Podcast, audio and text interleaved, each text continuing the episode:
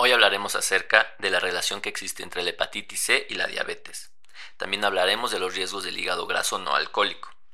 Y algo muy importante, en la sección de fake news hablaremos acerca de cómo los jugos previenen las enfermedades del hígado. Y en los cuidados para la salud hablaremos acerca de si el paracetamol en verdad sirve para todo.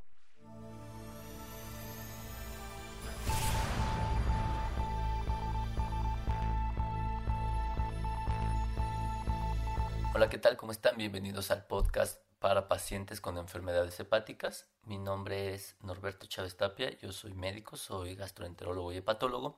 Y en este podcast vamos a platicar sobre las problemáticas que tienen los pacientes con enfermedades hepáticas. Primordialmente vamos a hablar acerca de cirrosis, de hígado graso, de hepatitis, de todas las enfermedades o alteraciones que un paciente con enfermedades hepáticas puede presentar. El objetivo de este podcast es informarles, darles datos que sean importantes para ustedes, que les puedan ser de gran utilidad para la toma de decisiones. Este podcast no busca la automedicación, no busca el autocuidado, lo que busca es que el paciente pueda seleccionar a su médico, ayudar a su médico, preguntar a su médico. Esto es sin duda muy útil porque va a facilitar el proceso de atención de estos pacientes que suele ser bastante complejo.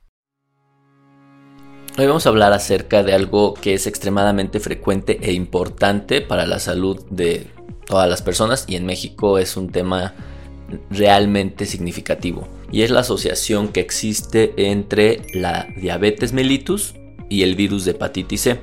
Es importante particularmente porque si bien es cierto que la diabetes mellitus se observa aproximadamente en uno de cada 10 mexicanos, lo que sí se sabe también es que es una de las principales causas de muerte, ya sea de manera directa o indirecta. Es decir, no solo se habla del daño que tiene a nivel de los riñones, de amputaciones por neuropatía o de ceguera como consecuencia de la diabetes, sino también acerca del impacto que tienen las enfermedades cardiovasculares, es decir, en el infarto agudo al miocardio. Y por otro lado, tenemos a la hepatitis C, que junto con el alcohol ocasionan las principales fuentes de cirrosis hepática en asociación con el hígado graso no alcohólico. Y por sí sola, la cirrosis hepática es una de las principales causas de muerte en personas o adultos en edad productiva. Por lo tanto, como se puede observar, ambas enfermedades son muy importantes. Existía mucha información que parecía asociar el riesgo de tener diabetes a la hepatitis C o el riesgo de tener la hepatitis C a la diabetes. Esto fue algo que estuvo sonando por mucho tiempo, pero en el 2014 se hicieron estudios que probablemente fueron los más definitorios para indicar que la asociación entre hepatitis C y el desarrollo de diabetes o de alteraciones más tempranas como la resistencia a la insulina, que es un estadio muy temprano que predice el desarrollo de diabetes, se demostró que no existía esta asociación. Por lo tanto, hoy por hoy se sabe que no son factores de riesgo que lleven uno hacia el otro, es decir, las personas con diabetes no tienen mayor riesgo de presentar hepatitis C y las personas con hepatitis C no tienen mayor riesgo de presentar diabetes. Sin embargo, en aquellas personas que tienen ambas enfermedades se debe de tener mucho cuidado. ¿Por qué? Porque las personas que tienen diabetes, por lo general, la mayor parte de ellas tienen aumento del peso corporal. Y esto puede ser un factor de riesgo para que una enfermedad hepática como la hepatitis C tenga un curso mucho más acelerado. ¿Y cómo puede ocurrir esto? No se debe propiamente a que la glucosa vaya a tener un impacto en el metabolismo del hígado, pero sí el aumento de peso corporal. Al existir un aumento de peso corporal, el hígado, además de tener a la infección de hepatitis C como uno de los elementos que lo daña de manera crónica y recurrente, también tendría un acúmulo de grasa dentro del hígado, es decir, hígado graso, que entonces estos pacientes que tendrían diabetes, que tendrían sobrepeso y que además podrían tener hepatitis C, van a tener dos enfermedades hepáticas en lugar de una. Por otro lado, en México y en el mundo la mayor parte de personas que tienen hepatitis C son diagnosticadas cuando ya tienen una enfermedad hepática avanzada, es decir, cuando tienen cirrosis hepática. La mayoría de los pacientes se enteran de la hepatitis C cuando ya presentaron encefalopatía, asitis, o varices esofágicas o incluso sangrado.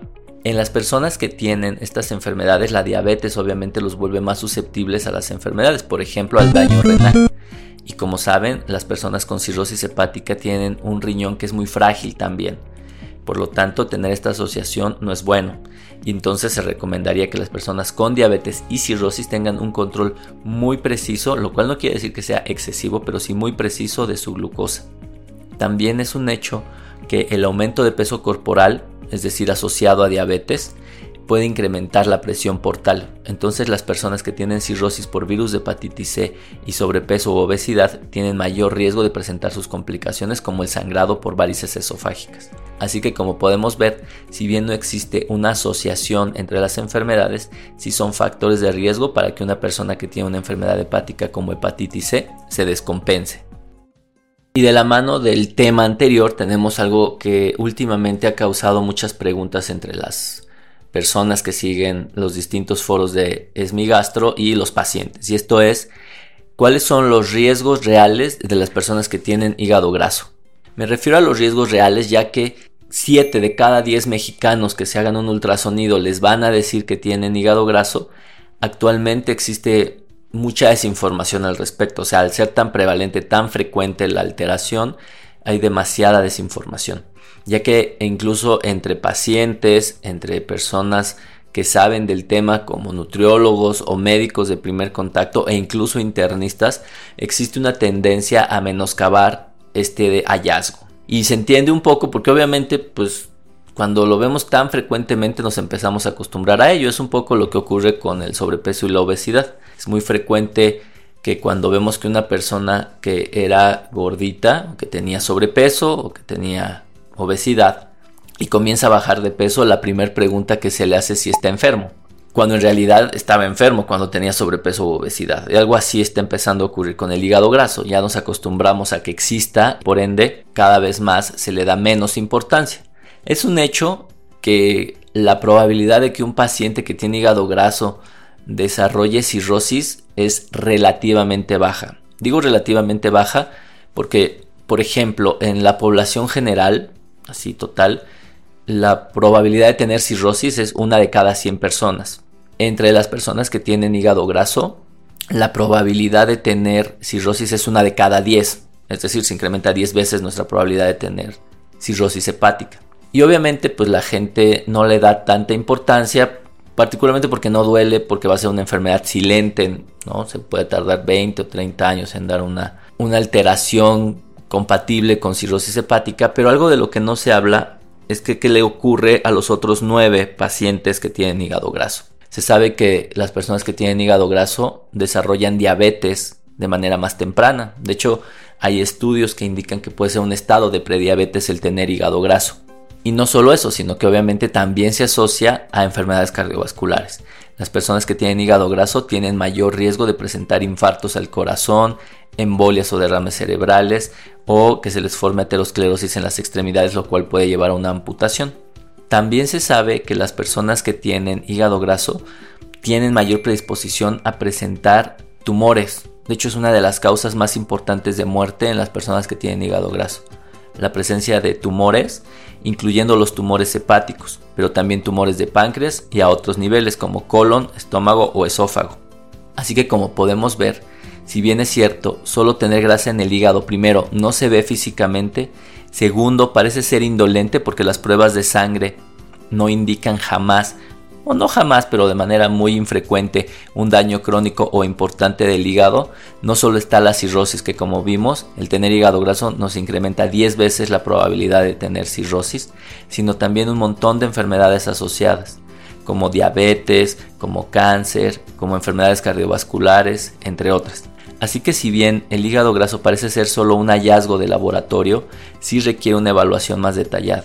Y si ustedes tienen hígado graso y además hay sobrepeso u obesidad, es muy probable que las complicaciones se vayan a presentar a una edad muy temprana. Así que lo recomendado es obvio, no hay que tratar solo el hígado graso porque quitando el hígado graso con tantos remedios inservibles que hoy hay en la, en la venta al público, no vamos a lograr reducir los riesgos que ya mencioné lo que tendríamos que hacer es acudir con nuestro médico, con un especialista, ya sea un endocrinólogo, un internista o un médico de primer contacto con muy buena capacitación en el manejo del peso y de las comorbilidades relacionadas al peso para que controlen todas las complicaciones relacionadas al aumento del peso corporal. Y bueno, ahora en las noticias falsas o fake news vamos a hablar de algo que seguramente les va a causar mucho interés, ya que es probablemente una de las búsquedas más frecuentes y es cómo los jugos pueden ayudar a mejorar mi hígado. Podemos buscar de distintas maneras o incluso el mismo Google nos va a ayudar, entre comillas, a encontrar mejores búsquedas, ya que podemos encontrar cómo desintoxicarlo, cómo quitar el hígado graso, cómo curar la cirrosis, todo esto con los jugos. Existe una creencia muy arraigada en México, en Latinoamérica y, en todo el mundo sobre cómo los jugos pueden modificar nuestra salud.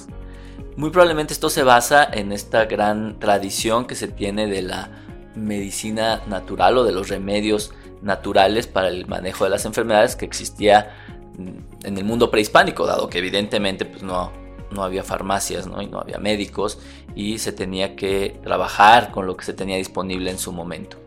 No quiere decir que no haya elementos científicos que apoyen la medicina eh, natural o el uso de remedios naturales, es decir, eh, se han estudiado distintas sustancias, algunas sustancias han servido para dar pie a fármacos que hoy por hoy están a la venta en el mercado, pero hoy por hoy se sabe que probablemente esto sea insuficiente. ¿Insuficiente en qué sentido? Primero, insuficiente en que no se ha evaluado correctamente. Segundo, insuficiente en el hecho de que ya existen alternativas que son mucho más eficientes. Yo les pondría el ejemplo del juego de pelota. El juego de pelota no es un mal juego, es interesante, seguramente hacen ejercicio, seguramente es emocionante, pero yo le quiero preguntar a cuántos aficionados al fútbol soccer cambiarían eso por el juego de pelota como se dan cuenta, pues hoy tenemos alternativas que son mucho más atractivas. Y esto fue un, ejemplo banal como es el, deporte, el, el, fútbol en especial. Pero lo mismo ocurre en salud. No dudaría que hace más de 500 años, cuando no teníamos un antibiótico, cuando no se conocía la obesidad y el sobrepeso, cuando nuestra alimentación evitaba exponernos a algunas sustancias tóxicas, pues sí, probablemente algunas hierbas, pudieran ser de utilidad. Sin embargo, y si ustedes hacen un recuento histórico sobre esto, la medicina natural no incluía los jugos, es decir, tampoco había la estrategia para hacer un jugo, o sea, no me van a decir que en las épocas prehispánicas existían los, los cultivos suficientes para estar haciendo jugos ahí en la calzada de los muertos, ahí en Teotihuacán, o los exprimidores para estar haciendo todo esto, evidentemente no. Esto de los jugos obviamente está relacionado con la modernidad, porque obviamente pues, tenemos una disposición de frutas y verduras tremenda, también los dispositivos para realizarlos y obviamente el costo suficiente para hacerlos. Hoy por hoy en la calle uno encuentra N cantidad de jugos a un precio razonable, lo cual en épocas prehispánicas no existía, así que este argumento de que es una medicina natural probablemente no sea tan cierto. Lo segundo es que nos puede aportar los jugos, en términos generales, aportan azúcares, distintos tipos de azúcares, primordialmente sello. Segundo, si son una fuente rica de fibra, particularmente si se toman sin eh, filtrar. Y finalmente lo que tienen es una gran cantidad de antioxidantes, que evidentemente pueden ayudar todo ello a mejorar varios aspectos de nuestra funcionalidad o de nuestro aparato digestivo, es decir, la fibra puede ayudarnos a tener una evacuación mejor, los antioxidantes en general se, mencionan como algo benéfico, lo que no ayuda para nada es el exceso de carbohidratos, el exceso de azúcares.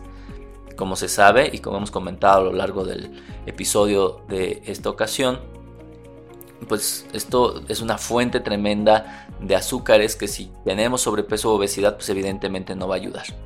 Ahora, la idea de que los nutrientes que tiene, que ya como, como, ya vimos son azúcares, van a ayudar, pues es una mentira. De hecho, lo más probable es que vayan a dañar al hígado, ya que al entrar a nuestro cuerpo, los azúcares, sea cual sea su origen, o sea, no importa si vienen de un jugo supernatural y orgánico o si vienen de una cucharada de azúcar, al final del día, dentro de nuestro hígado tienen el mismo metabolismo, es decir, van a transformarse en distintas sustancias, particularmente triglicéridos, que evidentemente se pueden acumular dentro de nuestro hígado y ocasionar hígado graso.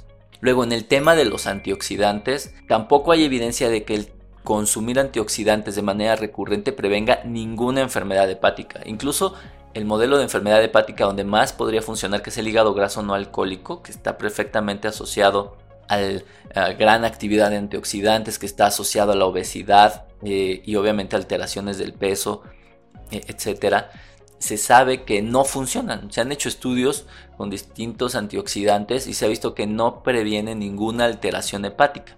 Así que bueno, tampoco por el tema de antioxidantes, porque su vida media es muy corta, es decir, una vez que entran a nuestro organismo rápidamente van a ser depurados, no es que tomemos un jugo a las 7 de la mañana y tengamos un efecto antioxidante a las 7 de la noche, es una cuestión que dura el proceso de metabolismo que es extremadamente rápido. Y luego viene el tema de la necesidad de querer desintoxicar al hígado.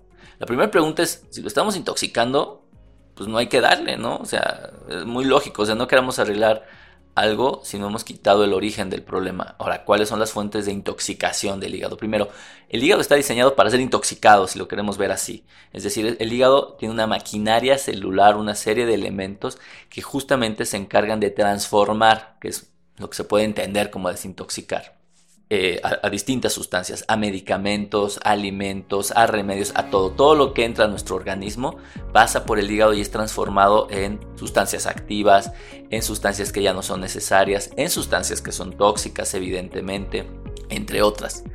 No es necesario aumentar esta capacidad. El hígado tiene una capacidad sobrada de poder eliminar algunas sustancias. Esto no significa que tengamos que consumirlas de manera irracional y el ejemplo más claro es el alcohol las personas que tienen eh, abuso excesivo del alcohol, la mayoría de ellas no va a desarrollar cirrosis, va a tener fallecimiento por otras causas. Pero entre 20 a 30% de las personas que beben alcohol de manera excesiva va a desarrollar cirrosis y esto se debe a que el hígado tiene la capacidad de desintoxicar, o es decir, de transformar el alcohol algo que se llama acetaldehído, que es un elemento tóxico que ya no se puede eliminar correctamente por el hígado y que es efectivamente tóxico. Otros tóxicos bien conocidos son dosis altas de paracetamol, del cual hablaremos posteriormente, y algunos fármacos que pueden tener algo que se conoce como hepatotoxicidad. Pero una persona que tiene un estilo de vida saludable, que no tiene sobrepeso, probablemente no tenga necesidad o de pensar o de actuar en relación a la toxicidad del hígado. Y aquí quiero enfatizar un poco más. Probablemente el tóxico que más tiene hoy por hoy el hígado es la grasa, el aumento de peso corporal, me refiero a la grasa intraabdominal. ¿Por qué? Porque sí se sabe que, que los, las células del hígado que tienen grasa, es decir, los hepatocitos con esteatosis, disfuncionan. Sus mecanismos celulares están alterados. Pero entonces viene la gran contradicción. Si tengo sobrepeso o obesidad, ¿cómo es que un jugo que me aporta un montón de calorías me va a ayudar a mejorar? Y además, como ya les comenté, justo en hígado graso se ha evaluado la utilidad de los antioxidantes y se sabe que es nula. Así que como podemos observar, en términos generales, el hígado no necesita desintoxicarse. Es como los pacientes que se quieren limpiar el colon. Pues el colon es un tubo que está diseñado ontogénicamente para almacenar y eliminar la materia fecal.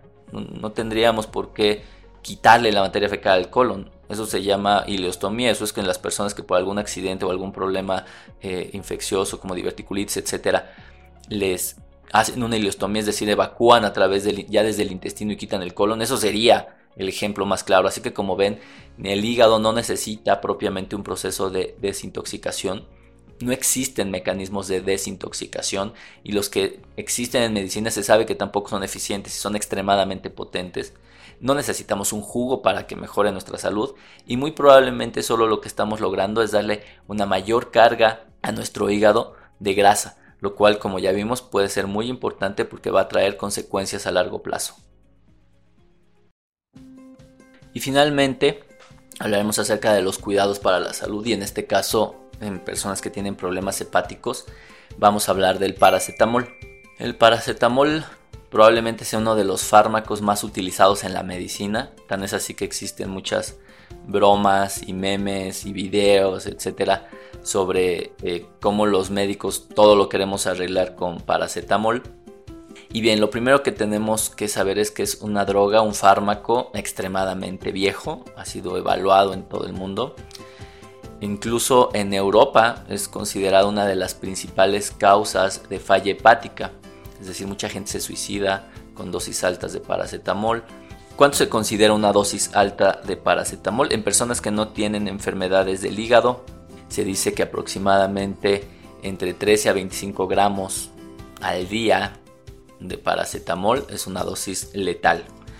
Cuando estamos hablando prácticamente de 26 tabletas de 500 miligramos, es decir, casi tomar una tableta por hora, lo cual es extremadamente eh, inusual dentro de un consumo médico. Se sabe, por ejemplo, que puede ser potencialmente tóxico de acuerdo a información que a lo mejor no es de tan buena calidad porque son estudios más pequeñitos, estudios retrospectivos, que probablemente más de 7 gramos de paracetamol al día en adultos sea una dosis tóxica. En niños la dosis máxima al día es aproximadamente de 90 miligramos por kilo día. Es decir, es un fármaco que en condiciones normales, es decir, nadie anda tomando una tableta cada, cuatro horas de, paracetamol normalmente, ¿no? Para pensar en una dosis que ya comienza a ser moderadamente tóxica o un paracetamol de un gramo cada hora. Evidentemente no es algo que uno haga. Por lo tanto, en el tema de seguridad, si bien es un fármaco que cuando se descubrió pues no existían todos los lineamientos que actualmente existen, sí es un fármaco que con relativa seguridad se puede utilizar. ¿Por qué lo utilizamos tanto los médicos? Probablemente uno, porque este rango de dosis nos permite actuar de manera segura, es decir, si estamos hablando que una persona normalmente podría tomar entre 500 a 1 gramo cada 8 horas, estamos en 3 gramos al día como dosis máxima en general. Y por lo tanto pues estamos bastante lejos de los 13 gramos o lejos de los 7 gramos, es decir, estamos bastante, tenemos una, una, distancia bastante segura entre la dosis que consumiría normalmente un paciente e incluso muchos pacientes con 500 miligramos cada 8 horas es suficiente, estamos hablando de 1.5 gramos al día. Probablemente por eso eh, los médicos, uno, nos sentimos tranquilos con el tema de la dosis. Segundo, no tiene efecto a nivel renal la mayoría de los antiinflamatorios o, medicamentos que podríamos utilizar en lugar del paracetamol, eh, no sé, como el naproxeno, la indometacina, el ibuprofeno, etc., su efecto analgésico se asocia también a daño renal. Personas que toman de manera crónica este tipo de analgésicos, como los que comenté, el ibuprofeno, la indometacina, el ketorolaco, el diclofenaco, etc., tienen mayor riesgo de presentar lesión renal, daño renal agudo o crónico. Hay personas que tienen creatinina elevadísima, el riñón les funciona poquísimo porque este tipo de analgésicos ocasiona que reciba menos perfusión, menos sangre el riñón y de esta manera empieza a sufrir. Además de que también se asocia a gastritis y no solo a gastritis, o sea, no solo se asocia a que te arde la panza, se asocia a que puede dar úlceras y puede ocasionar hemorragia digestiva. El paracetamol propiamente no lo tiene. Así que por eso es que los médicos lo utilizamos, uno, para el manejo de la fiebre, que probablemente sea uno de sus principales efectos. Pero lo otro es como un analgésico, que en términos generales es un analgésico no tan potente, con efectos adversos razonablemente buenos. Entonces, pues básicamente por eso es que lo recetamos para todo, ¿no? O sea, lo vas a indicar para un dolor muscular, para un dolor articular leve, para una infección de vías respiratorias, para dolor de cabeza. O sea, yo les pregunto ahorita a todas las personas que están escuchando el podcast, cuántas de ustedes han tenido o algún dolor articular, muscular, de cabeza, eh, dolor menstrual, etcétera, más del 90% de las personas van a decir que tuvieron en la última semana algún tipo de dolor que pudo haber justificado el uso de un analgésico y entonces el analgésico de primera elección termina siendo el paracetamol, por eso es que, que es tan frecuente su uso. Pero sí hay que tener cuidado, es decir, no hay que dejarlo ahí nada más, particularmente si hay niños en casa. Acuérdense que al existir formas en jarabes, los eh, eh, niños son, se sienten atraídos al sabor y se lo pueden tomar inadvertidamente y entonces sí consumir dosis tóxicas, las cuales pueden ser mortales. Segundo, no hay que tomarlo para todo, no propiamente porque les vaya a dar intoxicación, ya vimos que se necesitan dosis relativamente altas, sino por el hecho de estar ocultando otros síntomas, ¿no? O sea, si tenemos dolor de cabeza frecuente, bueno, hay que investigar por qué se está teniendo el dolor de cabeza, etcétera, ¿no? Y evidentemente una de las preguntas que más se hacen es en las personas que tienen enfermedades del hígado y particularmente cirrosis, si se puede consumir o no. Existe información al respecto y la información indica que dosis bajas bajas es prácticamente normales de paracetamol, es decir, 500 miligramos cada 8 horas, en personas con cirrosis que se encuentra compensada es segura. En personas que tienen cirrosis hepática descompensada, es decir, que están teniendo encefalopatía, sangrado por varices, daño renal, eh, asitis, etc., no se recomienda, como tampoco se recomienda ningún otro analgésico, ya que en ese momento el hígado se encuentra en una sobrecarga, es decir, está teniendo una eh, limitada funcionalidad por los problemas que acabo de mencionar. Vaya, en términos generales se utiliza porque es un fármaco con un perfil de seguridad adecuado, incluso en personas con cirrosis compensada. En aquellas personas que tienen enfermedades hepáticas, o sea, solo fibrosis o que no han llegado a desarrollar cirrosis, se puede consumir como un adulto normal y no va a tener ningún problema a nivel hepático. Y es preferible ya que en cirrosis está completamente contraindicado o en la medida de lo posible evitarlo los otros antiinflamatorios, el ibuprofeno, el ketorolaco, la indometacina, etcétera, porque como les comentaba ocasionaban un daño renal. Bueno, en las personas con cirrosis este daño puede ser aún mayor y puede comprometer la salud y la vida de la gente. Así que bueno, aquí lo importante es que si tienen alguna enfermedad hepática, es muy importante que los medicamentos sean recetados por su médico y de preferencia que sean evaluados, revisados por su gastroenterólogo o por su hepatólogo. Espero que hayas disfrutado esta emisión. Te invito a seguirme en mis redes sociales, Twitter, Facebook, Instagram, Stitcher, Spotify, YouTube, en donde me encontrarás como Es mi Gastro y descubre más información que te será de utilidad. Nos escuchamos en la siguiente edición.